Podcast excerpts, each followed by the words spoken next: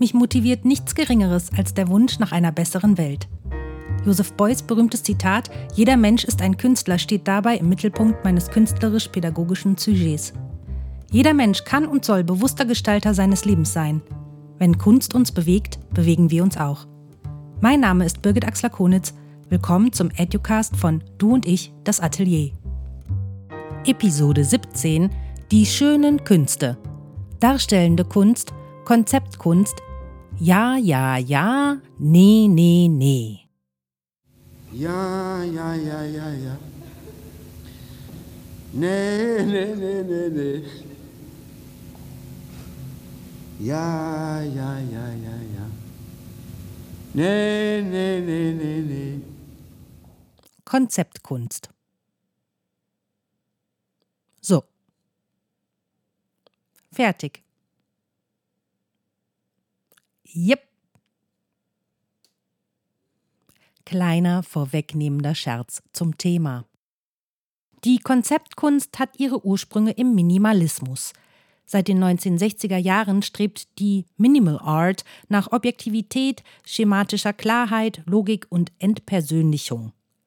Ursprünglich aus dem Minimalismus kommend steht Konzeptkunst letztlich als Sammelbegriff für eine Weiterentwicklung der Tendenzen in der abstrakten Malerei und für unterschiedliche Kunstrichtungen wie Objektkunst oder Happening, die den Gedanken für die Bedeutung eines Kunstwerks als vorrangig gegenüber dessen Realisierung erachten.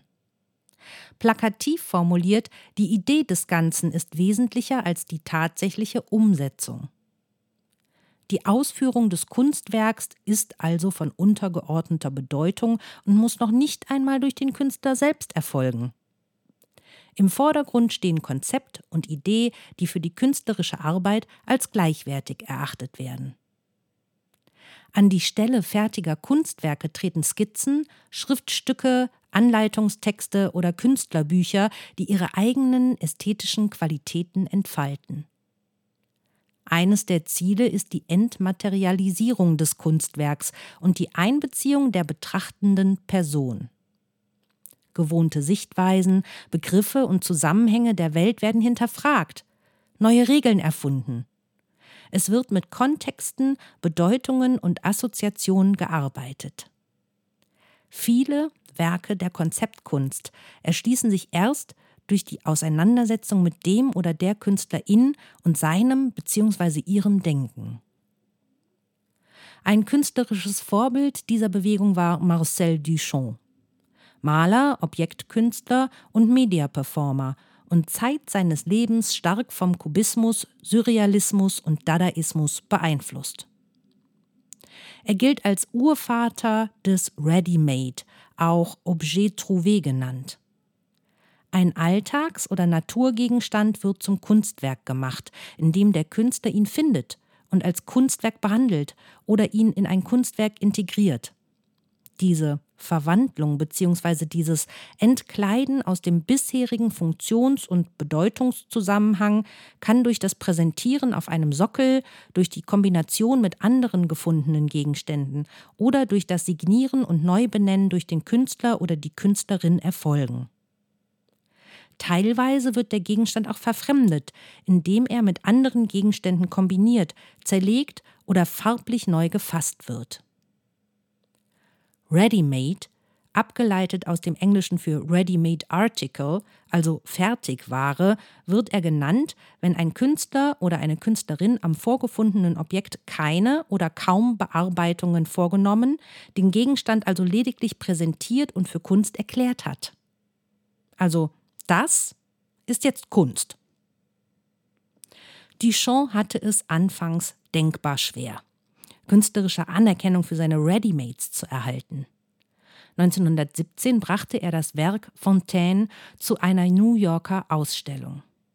Bei diesem von ihm dargebotenen Kunstwerk handelte es sich um eins seiner berühmtesten und gleichsam berüchtigsten Kunstwerke.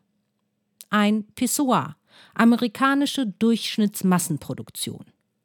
Sein Exponat wurde aus den Kunsthallen wieder entfernt. Drei Jahre später kommt die berüchtigte Fontaine nach Köln. Duchamp erreicht seinen Durchbruch zur künstlerischen Anerkennung und zählt fortan zur rheinischen Avantgarde.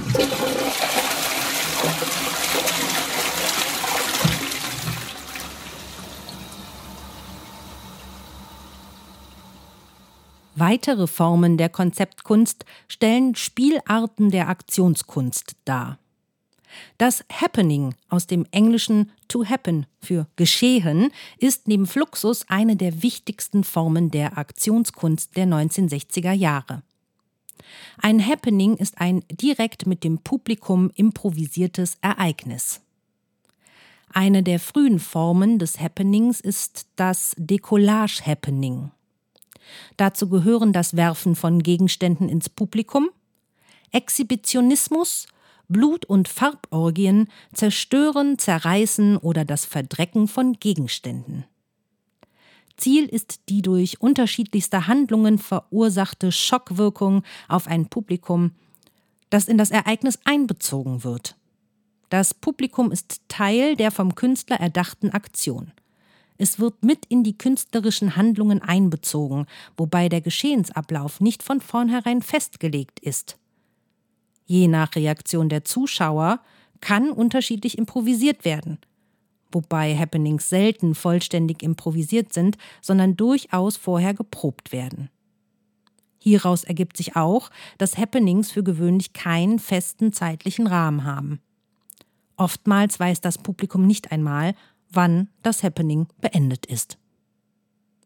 Ziel der Happening-KünstlerInnen war es, den traditionellen Kunstbegriff zu erweitern und die Kunst mit dem alltäglichen Leben zu verbinden. Dabei sollten den Menschen alltägliche Handlungen verdeutlicht und dadurch abstrahiert werden. Fluxus aus dem lateinischen Fluxus fließen zu fluo fließen vergehen ist eine Kunstrichtung, bei der es nicht auf das Kunstwerk ankommt, sondern auf die schöpferische Idee. Fluxus war gleichzeitig eine Bewegung unter Künstlern und Künstlerinnen gegen elitäre Hochkunst und der Versuch, neue kollektive Lebensformen zu schaffen. Es geht um in das Leben einwirkende Produktionsprozesse und nicht um die Abschottung der Kunst vor dem Leben. Das Leben ist ein Kunstwerk und das Kunstwerk ist Leben. So Emmett Williams, US-amerikanischer Dichter, Publizist, Performancekünstler und Mitbegründer der Fluxusbewegung. Fluxus als Aktionskunst ist eine durch musikalische Konzepte von John Cage und durch Zen beeinflusste Haltung gegenüber Zeitabläufen und Medienverwendung, die auf einfache Wiederholbarkeit setzt, statt herausragende einmalige Effekte erzeugen zu wollen. Ein Unterschied zum Happening besteht in der Trennung zwischen Künstlerin und Publikum. Die Grenze zwischen Fluxus und Happening ist nicht genau zu definieren, da sich einige KünstlerInnen an beiden Aktionsformen orientierten und beteiligten, ohne ihre verschiedenen Merkmale strikt auseinanderzuhalten. Beispiele Bekanntestes Happening ist wohl das Bad Inn in Amsterdam von John Lennon und Yoko Ono.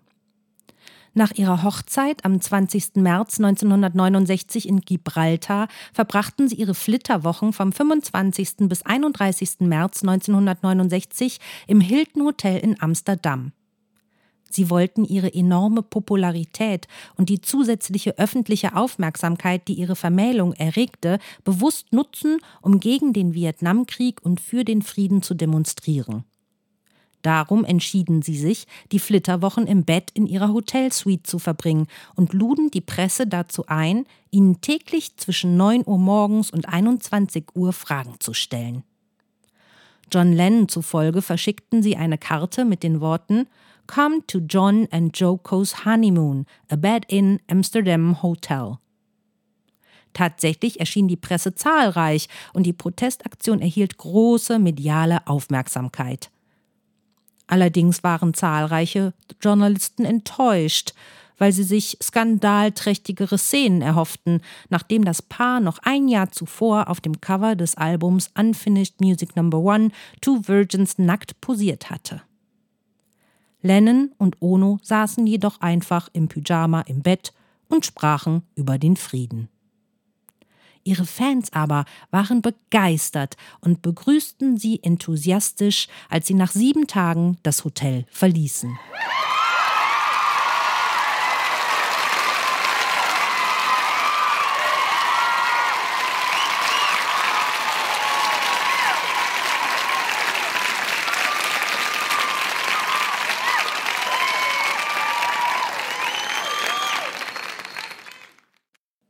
John Milton Cage Jr. war ein US-amerikanischer Komponist und Künstler. Sein wohl bekanntestes Stück 433 wurde am 29. August 1952 in der Maverick Concert Hall in Woodstock, New York, uraufgeführt. Anregung für die Partitur waren unter anderem die White Paintings von Robert Milton Ernest Rauschenberg.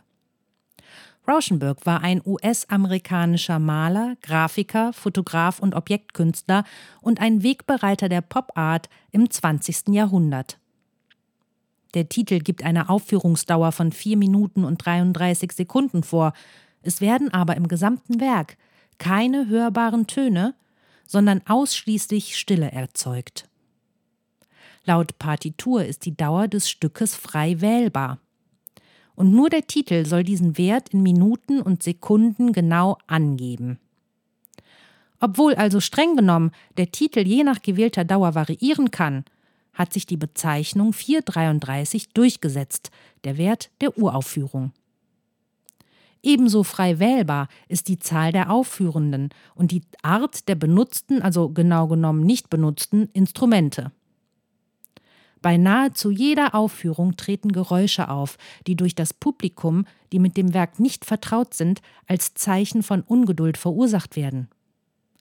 Ebenso kommt es häufig zu Beifallsbekundungen während der Aufführung durch mit dem Werk vertraute Zuhörende. Dadurch klingt jede Aufführung von 433 anders.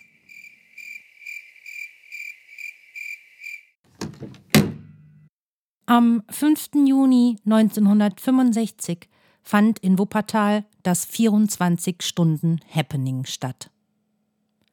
Kurz nach Mitternacht verteilen sich Joseph Beuys, Nam Jung Paik, Wolf Fostel, die Cellistin Charlotte Moorman, der Schriftsteller Batzon Brock sowie die Aktionskünstler Eckhard Rahn und Thomas Schmidt über die verschiedenen Räume der großen Gründerzeitvilla im Stadtteil Elberfeld, die seit Anfang der 60er Jahre Sitz der Galerie Panas ist. Wolf Vostels Aktion trägt den Titel Die Folgen der Notstandsgesetze. Er verteilt rohe Fleischstücke, in die er Stecknadeln sticht. Später setzt er sich mit einer Gasmaske in einen Glaskasten mit zerstäubtem Mehl und einem Staubsauger, während Studenten der Werkkunstschule Wuppertal in einer Art Holzkäfig an herunterhängenden Fleischfetzen nagen. Namjoon Paik spielt mit seinen flach auf die Klaviertasten gelegten Unterarmen ein Stück des Cage-Schülers Lamont Young. Später scheint er, wie auch Charlotte Moorman, zeitweilig auf seinem Instrument eingeschlafen zu sein.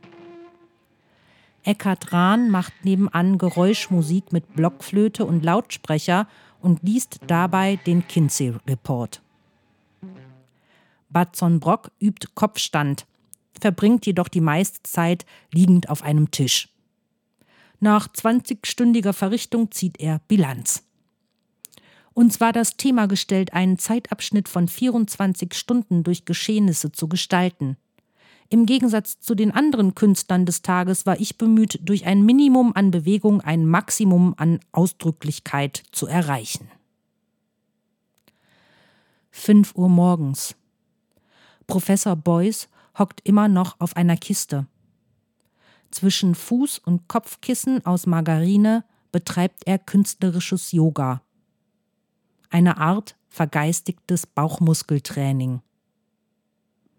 Fast über die gesamten 24 Stunden kauert Beuys auf einer Apfelsinenkiste, die mit einem weißen Wachstuch überzogen ist, wie ein Schiffbrüchiger auf einer winzigen Insel. Mal streckt er sich nach verschiedenen Objekten in der Nähe aus, einem Plattenspieler etwa, einem Mikrofon oder nach den kleinen Boxhandschuhen seines Sohns Wenzel, der zeitweilig die Aktion begleitet. Zu den Höhepunkten des Happenings gehört aber zweifellos das Konzert von Charlotte Moorman und Nam Jum Paik, die Stücke unter anderem von John Cage und Ludwig van Beethoven spielen. Hin und wieder steigt Murmen in ihrem Zellophankleid in eine Wassertonne, spielt danach weiter oder reitet auf Namjoon Pikes Rücken. Um 24 Uhr endet das längste Fluxus-Happening der Geschichte.